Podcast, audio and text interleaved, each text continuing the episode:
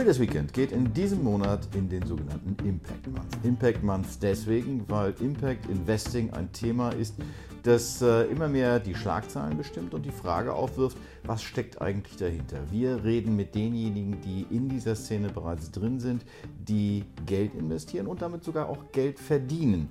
Und deswegen auch äh, die Frage, wie kann man mit Dingen, die sozial wertvoll sind, die, die ökologisch wertvoll sind, wie kann man da Geld verdienen? Einer, der das macht, ist Xavier Sarras. Xavier Sarras hat 4P Capital gegründet äh, und das ist ein äh, Venture Capital Unternehmen, das sich speziell auf diese sozialen und ökologischen Projekte konzentriert. Xavier, kurze Frage, gleich am Anfang. Was ist es, was dich daran so fasziniert? Kurze Frage gleich am Anfang und äh, gleich auch die komplizierteste. Es gibt unter die, unterschiedliche Beweggründe, in Impact reinzugehen. Ne? Also äh, mich hat vor allen Dingen bewogen, dass ich 25 Jahre in der Konsumgutindustrie unterwegs war und Konsumgütern geholfen habe, sich zu vermarkten. Und nach 25 Jahren meinen Kindern, die damals dann vier und eins waren, in die Augen geschaut haben und realisiert habe, ich habe jetzt fast drei Jahrzehnte damit verbracht, Chips zu verkaufen, Shampooflaschen äh, an den Markt zu bringen oder Automobilherstellern zu helfen, Verbrennermotoren irgendwie auf die Straße zu kriegen. Und wir sind mitten in einer Umweltkrise. Das ist so, das kann man auch nicht mehr wegwischen. Wir sind auch in sozialen Krisen drin und dadurch habe ich so diesen, ich nenne das Pivot to Purpose Moment gehabt, in dem ich für mich gesagt habe, äh, die nächsten 20, 30, hoffentlich mehr Jahre werde ich damit verbringen, äh, positiven Impact zu haben. Das war der eine Grund, der mich erstmal da rein bewogen hat. Der zweite ist sicherlich, dass es die größten Märkte sind, in die wir uns gerade reinbewegen. Äh, es gibt unfassbare Marktkräfte, die darauf wirken, Regulierung, Nachfrage, Talentpools, alles das bewegt sich einfach in Richtung Impact. Und dementsprechend sind die Chancen einfach auch riesig, äh, da äh, auch gute Returns zu erzielen und gute Investments zu machen. Und der dritte Grund ist die Auseinandersetzung mit diesen hochtalentierten Gründern, die man in diesen Feldern trifft. Also ich, es gibt keinen Tag, der vergeht, an dem ich mich nicht mit Minimum zwei oder drei super interessanten, hochtalentierten Menschen unterhalte, die in diesem Feld aktiv sind. Ne? Und das macht einfach auch ein sehr, sehr spannendes Tätigkeitsfeld. Spannendes Tätigkeitsfeld, aber gleichwohl ein Tätigkeitsfeld, wo ich mir vorstellen kann, es braucht ein gewisses, äh, eine gewisse Expertise, um dort reinzugehen. Zum einen, was ist wirklich äh, nachhaltig, was hat Impact ja, und äh, zum anderen Stichwort Finanzierung. Das ist ja auch nicht gerade ähm, ein, ein Bagatellthema, wie man Startups finanziert. Mhm. Wie bringst du beides zusammen? Ja, also du hast ja unterschiedliche Ebenen angesprochen. Also die eine Ebene ist erstmal die Impact-Ebene als solches. Ähm, man ist in dieser ganzen ESG-Wolke irgendwie da so mit drin. Die Impact-Spezialisten können das natürlich mittlerweile sehr gut differenzieren und es geht auch darum, das zu differenzieren. Impact Investing kommt ja ursprünglich quasi back to the Rockefellers aus einer sehr philanthropischen Ecke. Äh, das heißt, wir mussten erstmal die ganzen Stigmata loswerden, dass man mit Impact Investing kein Geld verdient, sondern eigentlich nur Gutes tut. Das ist ja heute nicht mehr so. Und mittlerweile formieren sich auch weltweite ähm, Verbände, Vereinigungen, Frameworks, Reporting-Frameworks, die uns ermöglichen, Impact zu quantifizieren und klarzustellen, was eigentlich Impact macht und was positiven Impact hat. Ähm, da muss noch ganz viel Professionalisierung rein, da muss noch viel Standardisierung rein, da sind wir noch am Anfang einer Entwicklung. Und da musst du auch die Spreu vom Weizen trennen, wenn du jetzt Startup-Gründer dir anschaust. Es gibt Startup-Gründer, die sind vielleicht eher aktivistisch unterwegs, denen ist auch der Return nicht so wichtig, die wollen aber was Gutes tun. Und das hat auch vollkommen seine Berechtigung. Äh, nur vielleicht nicht unbedingt im Venture Capital Umfeld, sondern eher in einem vielleicht privat finanzierten Förderumfeld. Ähm, du hast Startup-Unternehmer, die schon sehr gut verstanden haben, welchen Impact sie produzieren wollen und sich eine Technologie bedienen, um das skalierbar in die Welt zu tragen. Und du hast solche, die das vielleicht auch kombinieren und das sind uns eigentlich die Liebsten, die auf der einen Seite Purpose getrieben sind, die also wirklich diesen Impact herstellen wollen, aber gleichzeitig eben das als Geschäftsmodell erkannt haben. Das ist auch das Feld, was finde ich am Risikokapital würdigsten ist. Ähm, die anderen äh, Möglichkeiten, da an Geld zu kommen, du sagst, es ist nicht trivial, ja, es ist nicht trivial und vor allen Dingen im aktuellen Umfeld wahrscheinlich umso mehr nicht trivial. Ähm, aber es gibt natürlich äh, Fördermöglichkeiten, es gibt philanthropische Organisationen, die eben auch Impact-Gründer fördern, die nicht unbedingt ein For-Profit-Ziel haben. Ne? Und wir suchen uns halt eben die raus, die Impact machen, die Technologie äh, bauen, um das zu erreichen und das hochskalierbar tun. Du hast es eben angesprochen, Impact ist nicht trivial. Impact ist deswegen auch nicht trivial, weil es ganz, ganz unterschiedliche Tätigkeitsfelder gibt. Also wenn man da nachliest, dann stellt man fest, okay, es gibt soziale Projekte, die man äh, befördern kann. Es gibt ökologische Projekte, die man befördern kann. Gesundheit steht hoch im Kurs. Das Feld ist ja ziemlich äh, allumfassend, hätte man fast sagen können. Also ist schon ziemlich groß. Wie kann man da den Überblick behalten? Ich meine, äh, die Menschen tun sich ja allgemein schon schwer auch die Finanzbranche tut sich insgesamt schwer, überhaupt Impact zu definieren, zu sagen, was ist dann ökologisch, was ist sozial, was ist eigentlich die erstrebenswerte Unternehmensführung. Hm. Also es gibt ja unterschiedliche Frameworks, die sich gerade bauen. Ich, ich roll es mal von hinten auf. Du sprachst gerade von der Finanzindustrie. Also wir unterliegen ja alle der Standard Financial Disclosure Regulation. Und da gibt es ja auch unterschiedliche Artikelarten für die verschiedenen Fonds gerade. Äh, auch wir kämpfen da noch und ich glaube, alle, die sich mit der SFDA auseinandersetzen, kämpfen da noch wirklich diese Reporting-Standards und Taxonomien und so weiter ordentlich einzuordnen. Das wird sich über die nächsten wahrscheinlich fünf Jahre auch noch weiterentwickeln. Ne? Ähm, auf der anderen Seite gibt es natürlich schon viele Frameworks, die einem helfen, Impact zu quantifizieren. Äh, das Impact Management Project ist da eins, was das sehr, sehr gut anpackt.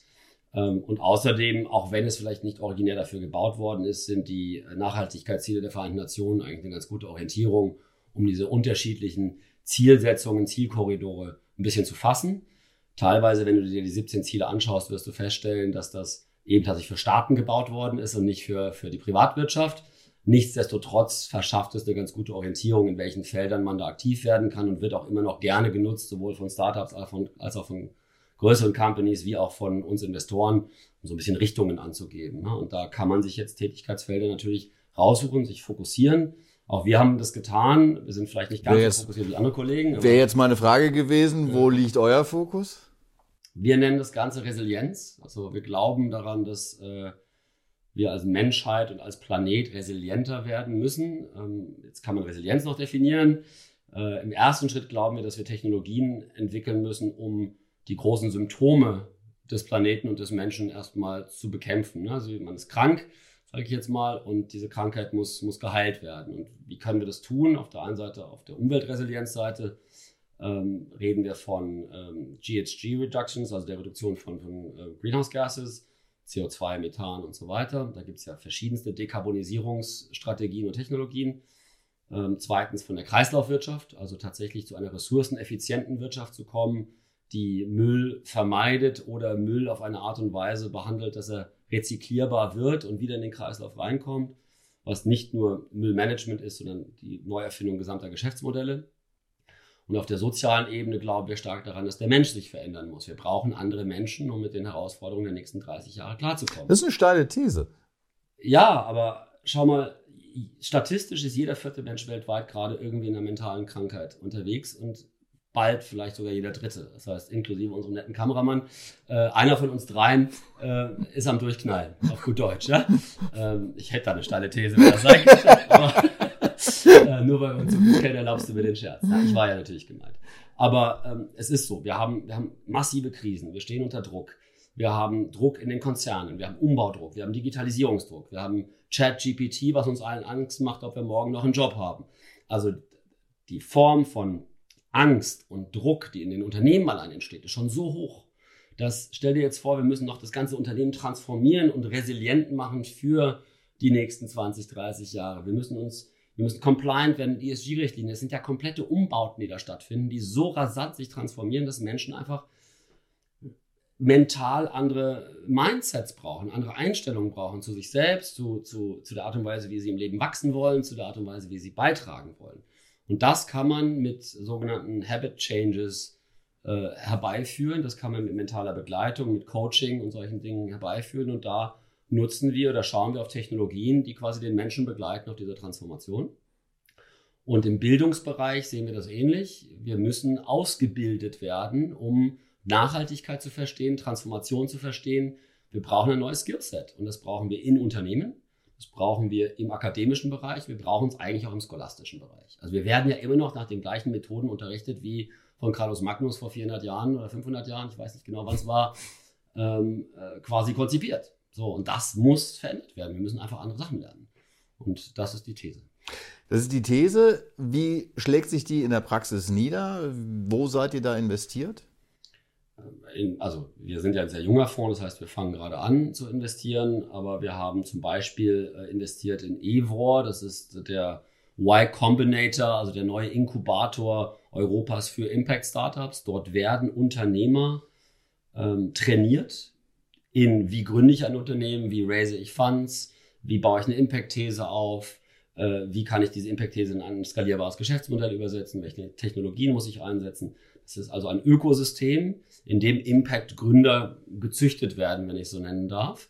Und das finden wir genau die richtige Art und Weise, da dran zu gehen, weil dort wird Digitalisierung beigebracht, es wird ähm, äh, technologische äh, Vorgehensweise beigebracht, es wird Impact beigebracht, Nachhaltigkeit äh, und eben tatsächlich auch Gründertum. Ne? Und das sind die Dinge, die da zusammenkommen. Das wäre so ein Aspekt in Nachhaltigkeitsbildung, den wir gerade sehen. Wir haben auch investiert in eine Firma namens House of Change. Die hat sich darauf spezialisiert, Nachhaltigkeitstraining in Unternehmen hineinzutragen und vor allen Dingen Nachhaltigkeitsexperten zu trainieren und diese dann in Unternehmen hineinzuvermitteln, weil ja unfassbar viel aufgebaut werden muss. PwC allein will ja 10.000 Leute einstellen in dem Bereich. Woher sollen die kommen, wenn sie nicht trainiert werden? Also das wäre jetzt in diesem Trainingsbereich.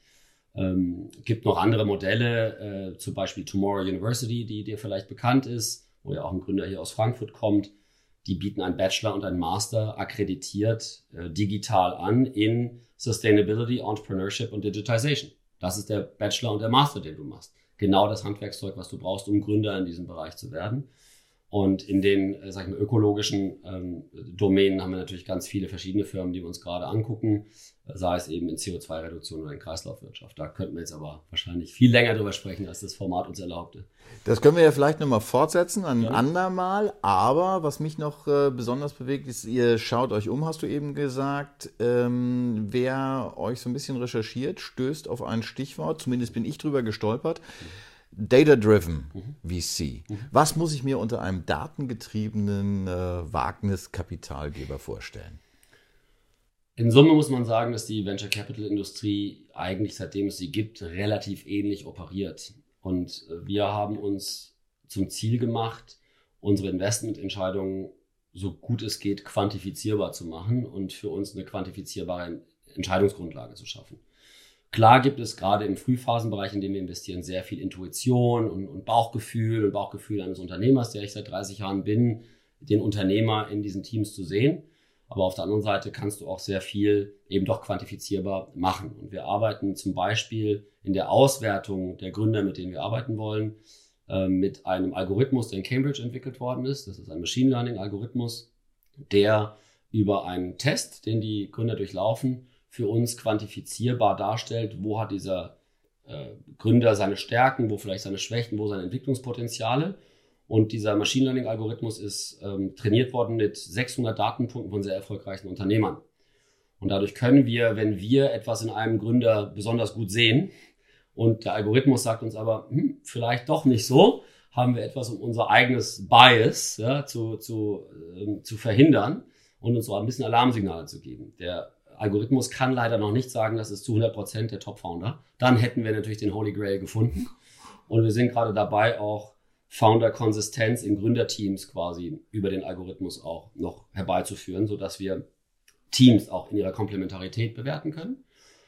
Und der andere Bereich, wo wir ähm, jetzt Data Science und, und äh, Machine Learning nutzen, ist im Finden der adäquaten Startups, also im Augmentieren unseres eigenen Dealflows. Wir haben Dealflow aus unserem eigenen Netzwerk und wir suchen ganz konsequent über äh, Handelsregistereintragungen, LinkedIn-Neuigkeiten und so weiter mit dem Algorithmus, der ständig für uns scrapt, welche Firmen werden da gerade gebaut, in welchem Segment sind die, passen die segmentartig zu unserer These. Da wird auch viel mit ähm, Natural Language Processing gearbeitet, wo wir einfach abgleichen können, was erzählen diese Gründer und Firmen über sich selbst, passt das in unsere These rein. Und so können wir die sukzessive sehr klar in unseren Funnel reinziehen und haben für uns einen Mechanismus, diese Firmen zu finden. Ne? Und das äh, ermöglicht uns, äh, da viel effizienter zu arbeiten, als jetzt nur über äh, einen natürlichen Dealflow äh, an die Top-Firmen ranzukommen. Der dritte Bereich, in dem wir arbeiten, ist der Forecast-Bereich, also dass wir Modellierungen fahren auf das spezifische ähm, auf den spezifischen Case und dann verstehen, was können die Externalitäten des Businessplans sein.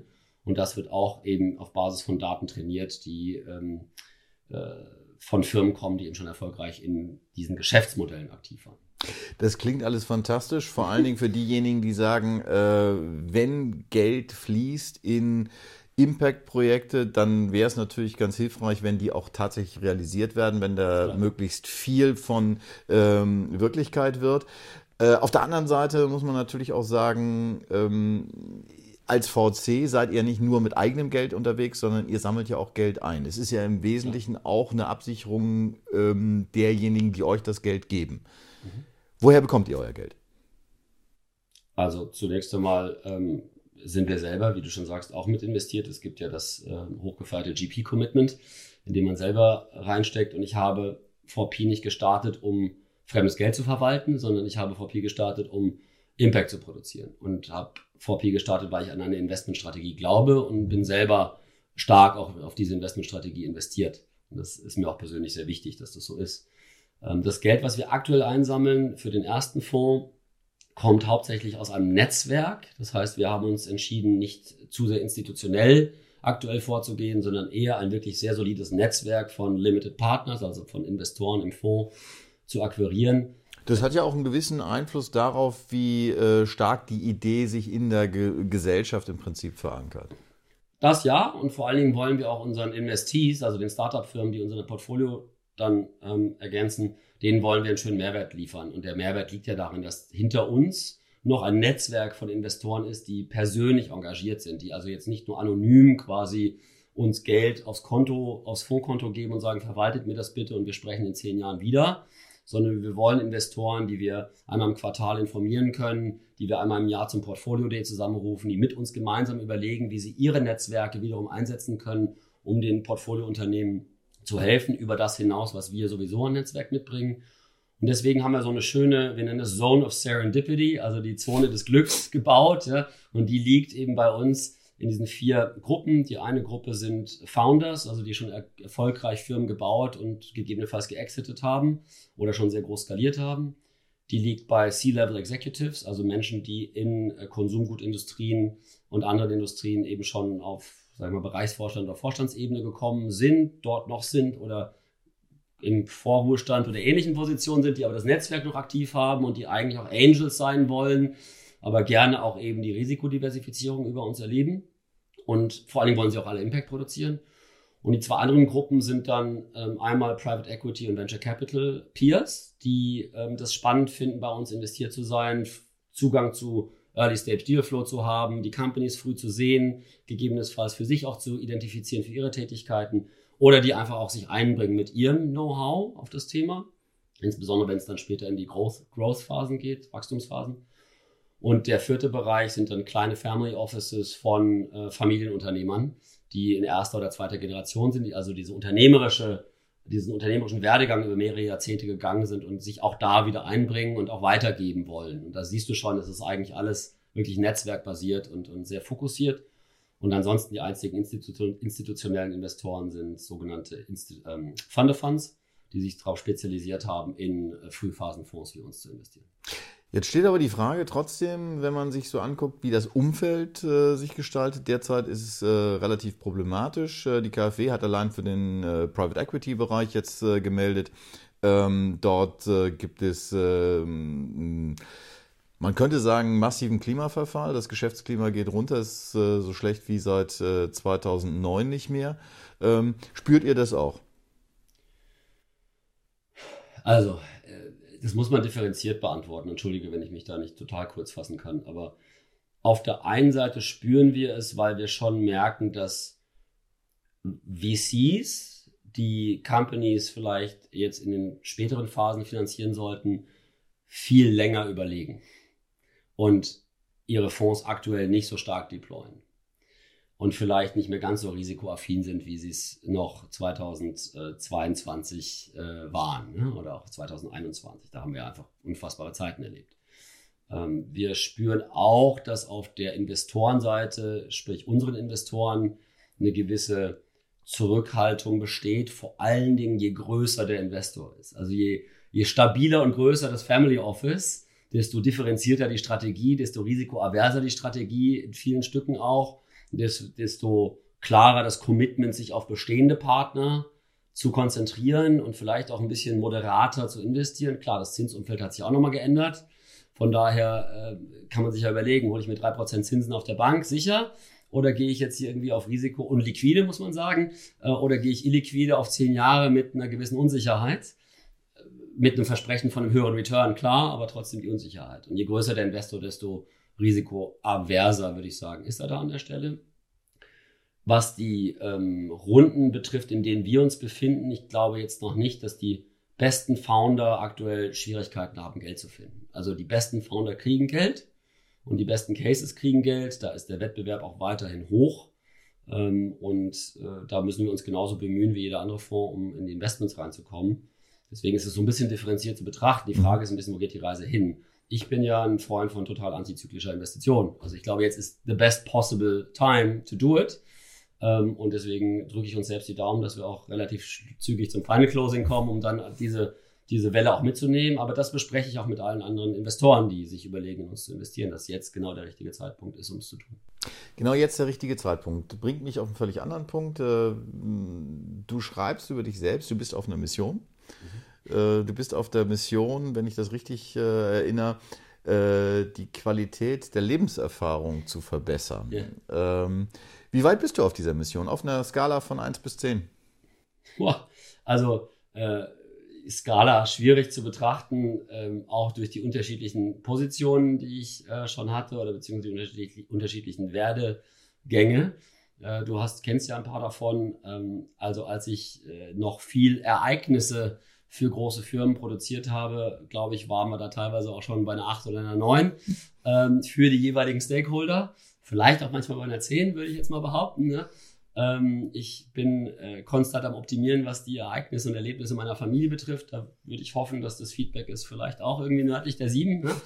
ähm, jetzt ist es so, dass wir quasi exogene Faktoren gerade haben. Ne? Also jetzt, wenn ich zurückkomme auf 4P Capital, dass äh, aktuell das, was wir erleben, extrem schwierig ist. Ich bin Optimist. Ich glaube total an die äh, Fortschrittskräfte der Menschheit und ich weiß und bin überzeugt, dass wir das packen werden. Äh, ich glaube aber, dass, und deswegen auch das Thema der Resilienz, dass wir uns eben vorbereiten müssen, dass wir klar sein müssen, was da auf uns zukommt. Wärmere Temperaturen, andere Wetterzustände, andere Energiezustände und so weiter und auch persönlich eine andere Art von Mensch, die wir wahrscheinlich werden. Ähm, und da geht es darum, Glück zu etablieren. Ne? Ich glaube an das Glück und das, an das Erlebnis und das ist auch mit ein Grund, warum ich mich jetzt sehr wohl fühle, dieser Mission Impact zu produzieren. Weil ich glaube, wenn wir positiven Impact haben, sowohl auf die Natur als auch auf uns als Menschen, dann wird auch die Güte der Erfahrungen, ja, die wir haben, wieder ansteigen. Und vielleicht auch deswegen das Thema Bildung und äh, mentale Gesundheit im Rahmen eines solches, solchen Impact Funds und einer Breite, die wir da angehen. Weil nur aus dieser holistischen Betrachtungsweise geht es uns auch wieder gut.